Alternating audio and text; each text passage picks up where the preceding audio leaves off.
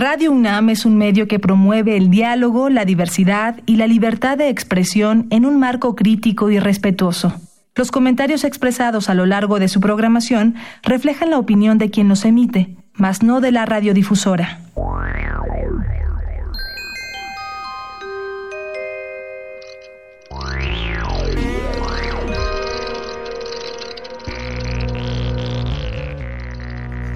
En el papel.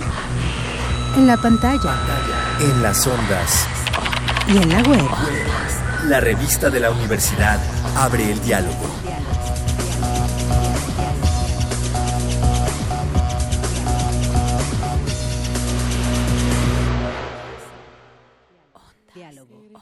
Muy buenas tardes. Estamos en el programa de la revista de la Universidad de México a través de Radio UNAM. Yo soy Elvis Liceaga y en esta ocasión tengo un invitado de honor en la cabina de radio. Tengo a Mardonio Carballo. ¿Cómo estás, Mardonio? Muy bien, Elvis. Qué bonita voz tienes, fíjate.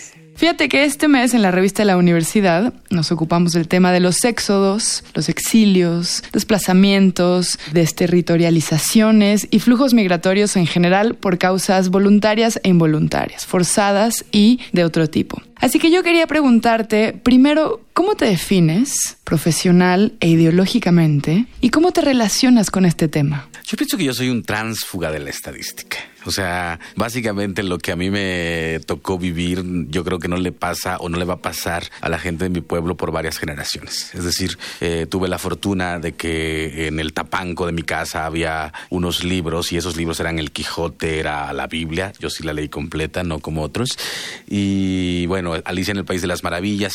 Y eso detonó en mí una cierta eh, formación, una conformación consciente de que las letras y que el arte importaba mucho. ¿No? A mí yo creo que básicamente es un transfuga de la estadística, soy un escritor, pero hago de todo, hago radio, hago cine, actúo, hago performance, eh, en fin, eh, intento en algún sentido dar siempre como, como una ruta a mi trabajo que tiene que ver yo creo que en el fondo con los derechos humanos, ¿no? O sea, yo todo lo que hago está enfocado a los derechos humanos, a que los pueblos indígenas tengamos un espacio, el espacio que nos merecemos en este país de migraciones, como bien lo dices, ¿no? En este yo tuve que salir de mi pueblo, pues, para intentar ser artista, ¿no? Cualquiera cosa que signifique el ser artista en este país, ¿no? Yo tuve que salir, e insisto, ¿no? Yo creo que eso no le va a pasar a, varias generaciones, pues yo vengo de un pueblo, o sea, un pueblo chiquititititito, o sea, que 300 habitantes hoy. Imagínate, cuando yo salí eran cuatro, éramos cuatro familias, los Pérez, los Carballo, los Hernández, y, y yo creo que esa es una condición que me ha hecho a mí ser muy consciente de los derechos, sobre todo de los derechos de los migrantes, el derecho que tiene uno a migrar, el derecho que tiene uno a florecer al lugar que llegue, ¿no? Que, me parece importantísimo que un país, sobre todo en, en México, ¿no? Un país que se ha, hecho de éxodos. Todo el mundo llegó de algún lugar. Eh, el ser chilango, ¿no? Todo el mundo dice, no, yo soy de aquí. No, no es cierto. Los que eran de aquí fueron desplazados. Y nosotros casi todos llegamos. Yo siempre hago esa pregunta, ¿no? ¿En qué generación de tu árbol genealógico fue que llegaron a la Ciudad de México? ¿En qué generación de tu árbol genealógico hablaban una lengua indígena y no estamos tan, tan lejos, ¿eh? Tres generaciones arriba del árbol genealógico, ahí está y uno encuentra exactamente el abuelo, el tatarabuelo que hablaba una lengua indígena. Es decir, en estos éxodos también el éxodo lingüístico es una cosa importante y que está ocurriendo y que todo mi trabajo tiene que ver con esos que migran. Yo creo que yo me asumo un migrante constante y asumo que mi trabajo tiene que estar enfocado, tiene que estar delimitado por esa condición y exponenciado por esa condición, ¿no? Digamos, yo me definiría como, como un artista activista, ¿no? Yo no puedo dejar de decir y de estar y de crear desde donde yo soy y de opinar desde donde estoy, porque me parece que la condición que tiene Mardonio Carballo en este momento es una condición que no tiene mucha gente. Es decir, el, pararte, sentarte frente a unos micrófonos, frente a una cámara de televisión, ¿no? Me parece que, que es una condición que no tenemos todos y que de repente uno, por más que quisiera no entrarle a temas rudos, duros, porque yo en el fondo soy un artista y le tengo que entrar a temas rudos, duros, porque no me queda de otra, porque me parece que hay pocas personas que tienen esta oportunidad y yo creo que está tan manoseado el asunto de lo indígena que al final eh, mucha gente no se atreve tampoco y eso me parece a mí importante. Yo digo que la disidencia es importante. Pienso que redondeando un poco el asunto del éxodo, ¿no? Yo paso de la escritura a la poesía, a la poesía en voz alta, a, a Juan Pablo Villa, que es un músico extraordinario, que hace cosas espectaculares con la voz, hacer rock and roll con Alonso y Chema Arriola, ¿no? Que por otro lado vienen también de una tradición literaria importante. Es decir, cuando yo llego a la literatura, yo ya traía un mundo, un imaginario de los pueblos indígenas donde un conejo es neurótico y que todo el tiempo está mirando su reloj, que todo el deprisa, ¿no? Para mí eso, eh, el mundo de Carol para mí era obvio. O sea, en, mi mundo, eh, los colibríes se posan en las chichis de las mujeres y tienen hijos con ellas y la abuela se pone celosa, mata a los nietos, los entierra y de ahí nace el chile y el frijol. Es decir, un conejo neurótico es lo más fresa que yo había leído. Oye, este trabajo que tú haces es necesariamente un trabajo de resistencia, es necesariamente una lucha, no es un trabajo amigable, porque no estamos en un sistema tan abierto como nos gustaría y tan receptivo a la diferencia. Como dicen, las malas noticias son buenas, ya estábamos mezclados. Fíjate que sí, yo creo que hay una, hay, una mezcla importante, pero esa mezcla también, o sea, vamos, llevándolo todo al asunto del éxodo. Eh, la sangre mezclada en este país no necesariamente es indio y español, es amusgo con mixteco, mixteco con náhuatl, náhuatl con purépecha, purépecha con tzotzil, tzotzil con eh, lacandón, lacandón con etcétera, etcétera. Me parece importante porque creo que, que en, el, en el mito del mestizaje está la creación de un sentido nacional que le ha dado en la torre a los pueblos originarios, que ha vulnerado sus derechos. Es decir, en algún principio, ahora sí que en el principio, cuando no había nada porque éramos todo, éramos todos, hubo que crearse un sentido de nación. México se creó como un país uniforme, homogéneo, una sola religión, una sola lengua, una sola preferencia sexual, un solo escudo nacional, eh, etcétera, etcétera, ¿no? Y me parece que ahí, en esa construcción del país que, que, queríamos ser, ¿no? Eh, se defenestró mucho a, los pueblos originarios, ¿no? Y me parece que esa condición ahora, yo digo que ya, ya que logramos, muchachos y muchachas, ya que logramos construirnos un país como el que somos, ya que somos orgullosos de México y que Guillermo del Toro va a ganar un Oscar, parece, todo parece indicar, ya que logramos ese sentido nacional, ahora desandemos, porque el sentido nacional del cual nos apropiamos, del cual nos así inocularon en la escuela, es todo mentira.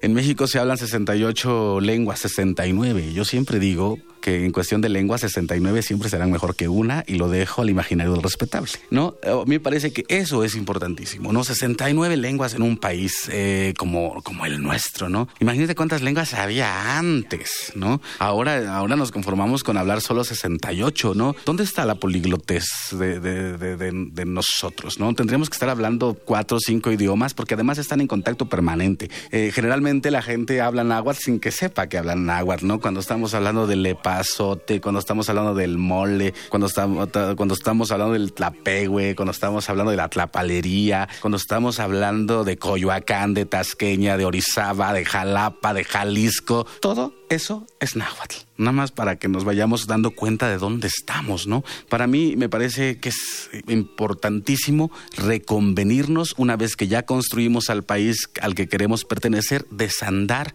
para encontrar en ese desandar los agravios a los cuales hemos sometido a la mayoría de los pueblos.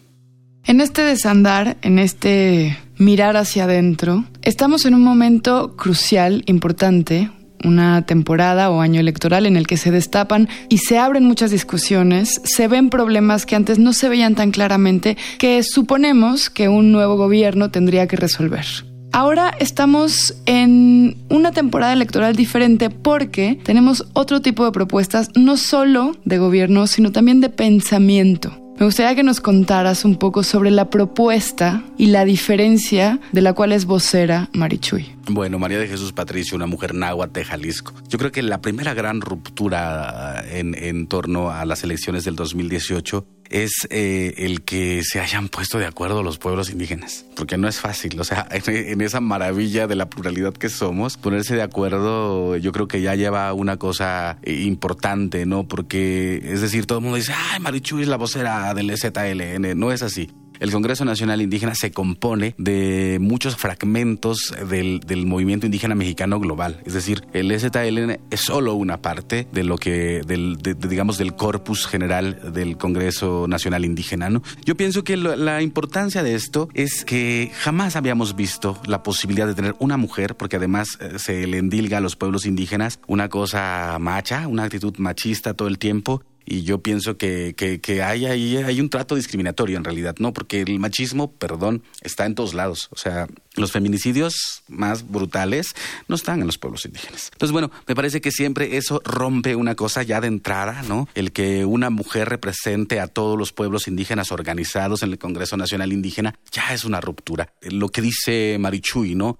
Yo estoy juntando agravios, estoy juntando eh, ofensas, estoy juntando a los ofendidos, necesidades, porque e, es importante decir que en este país la pobreza se administra. La pobreza de los pueblos originarios es una pobreza creada. México no es un país pobre, ojo. México es un país inmensamente rico. Eh, lo que ocurre es que la pobreza es estructural y en esa estructura, bajo la lógica del sentido de nación que hablábamos hace rato, se ha estructurado para pisotear a los que fundaron este país. Y eso me parece que es importante decirlo. Y esa, digamos, esa, esa indignación, ¿no? Esas ofensas, esa pobreza creada, ¿no? Esas riquezas de los pueblos originarios, ¿no? Es decir, imagínate, imagina, imagínense ustedes, ¿no? Eh, estábamos en el centro, después llegaron unos y nos reenviaron a la periferia, después esa periferia se volvió usufructuable y llegaron otros y nos llevaron y nos llevaron y de repente nos llevaron al cerro y ahora resulta que el cerro tiene oro. Entonces, ¿a dónde quieren que nos vayamos? ¿no? Eh, yo creo que es importantísimo decirlo y creo que ahí es donde yo pienso que la oportunidad que tenemos como mexicanos de escuchar a una mujer indígena náhuatl como Marichuy es importantísimo porque es esta cadena de agravios llevados a una voz que rompe. Es decir, Marichuy es la única posible candidata realmente independiente, porque el Bronco eh, viene de ser gobernador y tiene toda la estructura gubernamental. Margarita Zavala, obviamente, es, la ex primera dama de este país también, ¿no? Entonces, eh, Ríos Peter, bueno, también es otra persona que no necesariamente está eh, vinculada a una base social que le dé sustento a una candidatura. Eso es lo hermoso de Marichuy. Marichuy representa el parteaguas de la historia. Si logramos que Marichuy aparezca en las boletas electorales del 2018 va a ser el parteaguas de la historia, una mujer indígena en la boleta electoral. O sea, hemos tenido presidentes indios, Juárez, Díaz, ¿no? Pero aquí es una mujer y es otro tiempo. Y además es una mujer orgullosa de ser lo que es de representar lo que representa y me parece que si logramos que Marichuy esté en la boleta electoral va a ser el parteaguas. Firma por Marichuy, vota por quien quieras, es nuestro lema. Firma, o sea, si su firma no compromete su voto, su firma lo que representa es que usted es un demócrata que está abriendo la posibilidad de que el abanico se abra. Firma por Marichuy, vota por quien quieras. Oye, Mardonio, muy rápido antes de irnos.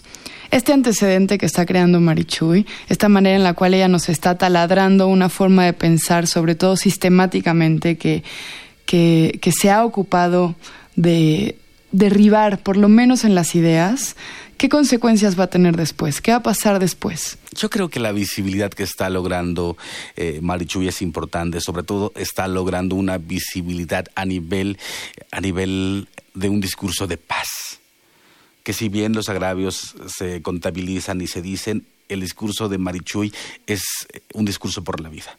Yo creo que esa es la gran diferencia. Nuestra apuesta es por la vida, porque la vida es la tierra, porque la tierra es la madre, porque la madre es hermana, porque la hermana se llama Sara, Petra, María. Y yo creo que esa es la gran, la, gran diferencia, ¿no?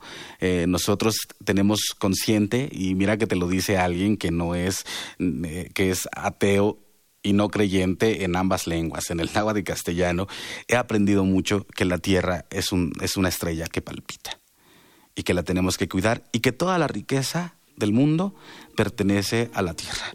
Todo lo demás son inventos del hombre para usufructuar esa riqueza, pero la riqueza le pertenece a la tierra. Muchas gracias, Mardonio. A ti, Elvis. Gracias por escuchar esta emisión del programa de la revista de la Universidad de México. Gracias a Yael Vais, Miguel Alvarado y Andrea González. Yo soy Elvis Liceaga. Hasta pronto. Este programa es una coproducción de la revista de la Universidad de México y Radio UNAM. En el papel. En la pantalla. En las ondas. Y en la web. La revista de la universidad abre el diálogo. Radio UNAM. Experiencia sonora.